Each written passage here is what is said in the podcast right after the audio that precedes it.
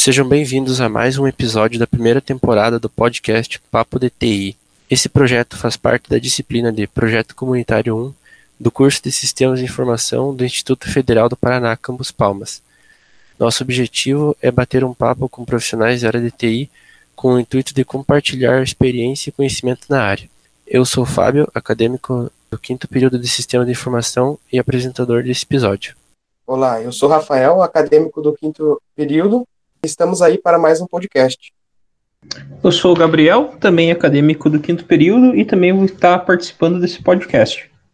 Nesse episódio, contamos com a presença do profissional da área de TI, Diego Palhosa, que é professor do curso de Tecnologia, Análise e Desenvolvimento de Sistemas da Faculdade Municipal de Educação e Meio Ambiente, FAMA, de Clevelândia, Paraná, e coordenador de sistemas web na empresa SigaCred Administradora. Junto ao professor Diego, vamos bater um papo sobre a programação web e como é o dia a dia de um desenvolvedor. Olá, professor. Primeiramente, seja bem-vindo ao nosso podcast. Obrigado por aceitar o nosso convite. Peço a gentileza que faça uma breve apresentação sobre você. Olá, primeiramente, obrigado pelo convite, né?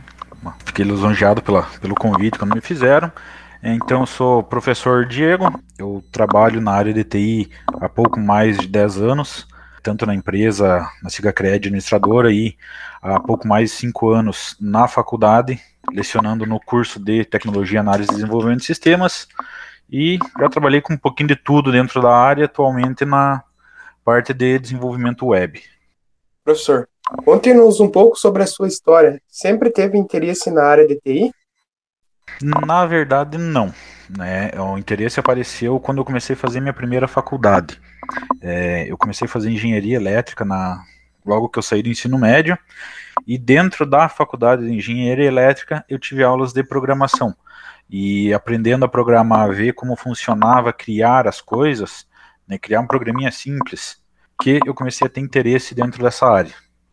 E acabei migrando do curso, é, saí da engenharia elétrica e vim fazer sistemas, é o mesmo curso que eu dou aula hoje, Tecnologia, Análise e Desenvolvimento de Sistemas, eu vim fazer na atual Fama, antiga FESC, aqui em Clevelândia mesmo. E em quais assuntos relacionados à computação você tem mais interesse? Hoje, um pouco de tudo, né? A gente sempre está em busca de novidade, quer saber um pouco mais do, do que está acontecendo no mundo, o que, que pode melhorar, o que, que pode ajudar no trabalho da gente, o que, que pode facilitar, o que, que pode ajudar, o que, que você pode passar um pouco a mais também para os acadêmicos do curso, né? Sempre em busca de novas tecnologias, sempre em busca de novidade, sempre saber o que está sendo, o que está se atualizando no momento, o que está sendo utilizado e assim por diante. Com isso, vamos entrar na descrição sobre o tema desse podcast. Com a popularização da internet, tem se dado exigência de plataformas cada vez mais robustas e complexas. Com isso, nos últimos anos, o desenvolvimento web tem é, conquistado bastante espaço no mercado da tecnologia. Nesse podcast, vamos conhecer um pouco mais sobre essa área. Iniciando a pergunta sobre o tema, professor, você poderia nos explicar o que é desenvolvimento web e qual é seu objetivo?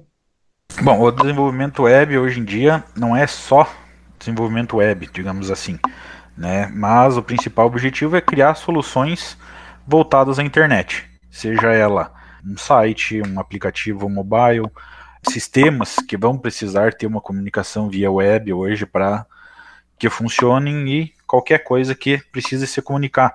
Muitas vezes não só pela internet, em, rede loca em redes locais, por exemplo, e é um universo bem amplo, por assim dizer. Existe alguma linguagem de programação, framework ou ferramenta que é considerada essencial para trabalhar com esse desenvolvimento web? Focando mais na parte principal, digamos assim, do desenvolvimento web, é o básico do básico hoje, HTML, CSS e JavaScript. É o mínimo que um programador web tem que saber hoje em dia. Qual seria a diferença entre as profissões de desenvolvedor web e web designer? Pro programador web, é, dá para se dizer assim que é quem vai fazer o sistema em si funcionar.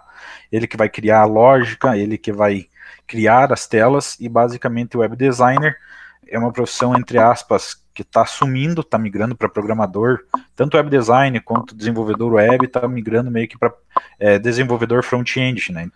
Duas antigas profissões migrando para uma, né? O web designer era responsável pela criação dos layouts dos sites. por assim dizer, entregar as telas como deveria ficar as telas e o web o desenvolvedor web quem iria programar essas telas. É, em relação à rotina de trabalho de, de um desenvolvedor web, é, como é essa rotina e quais são os principais desafios dessa área?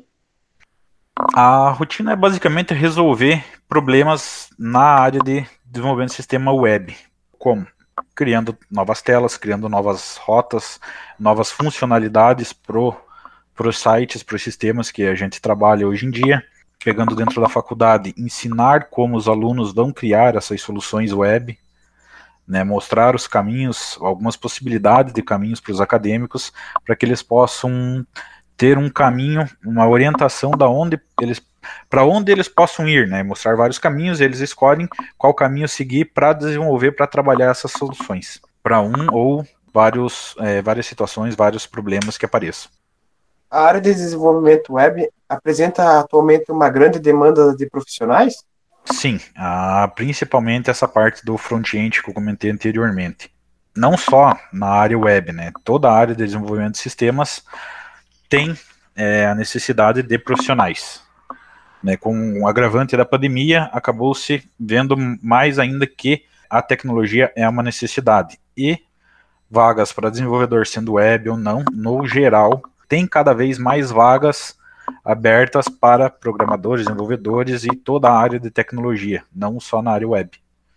Para quem pretende começar na área de desenvolvimento web, você teria dicas profissionais? Estudar, tentar, tentar fazer, etc. Né? Porque é, eu, quando fiz a faculdade, a gente vai lá, senta, escuta o professor falar, faz um exercício.